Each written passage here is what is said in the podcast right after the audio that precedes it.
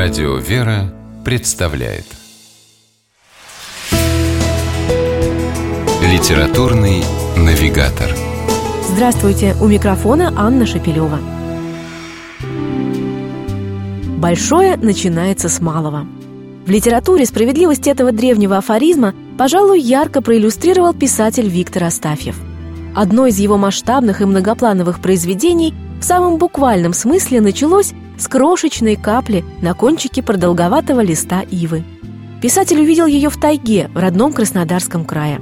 Готовая вот-вот сорваться и упасть вниз, эта капля неожиданно заставила его задуматься о непостоянстве, хрупкости, трепетности бытия и вызвала целый поток глубоких душевных переживаний.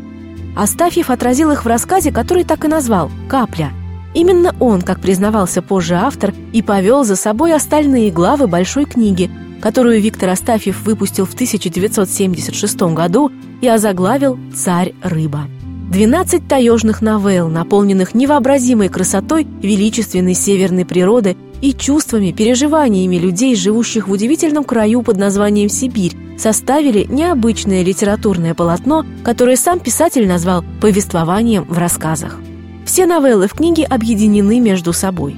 У них одно место действия – бескрайняя сибирская тайга. Общие герои, например, охотник и рыбак Аким, который однажды спас заблудившуюся в глухой тайге столичную туристку.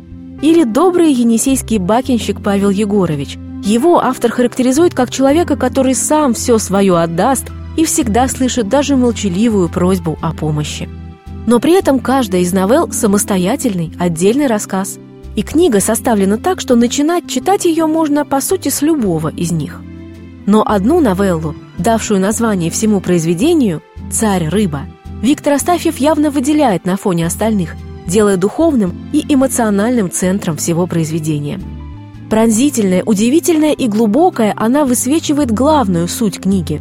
Герой рассказа, рыбак по имени Игнатьич, не брезгующий браконьерством, однажды ловит в свои сети огромного, невиданного осетра. Из жадности, решив не звать на помощь других рыбаков, ведь тогда придется делиться редкостной добычей, Игнатьич пытается вытянуть рыбину в одиночку и сам попадает в сеть. Оказавшись на волоске от смерти, не чая уже освободиться, вспоминает Игнатьич свою жизнь, раскаивается в грехах и, освободив душу от тяжелого груза, неожиданно получает спасение от неминуемой гибели. Как примириться с самим собою, с природой и ее создателем, постичь мудрую и простую тайну жизни, быть человеком и любить не только себя, но и других людей – об этом размышляет Виктор Астафьев. И о том, что повернуть человеческую душу на путь от зла к добру, от равнодушия к раскаянию, способна и маленькая капля на кончике листа, и огромная царь-рыба. С вами была программа «Литературный навигатор» и ее ведущая Анна Шапилева. Держитесь правильного литературного курса.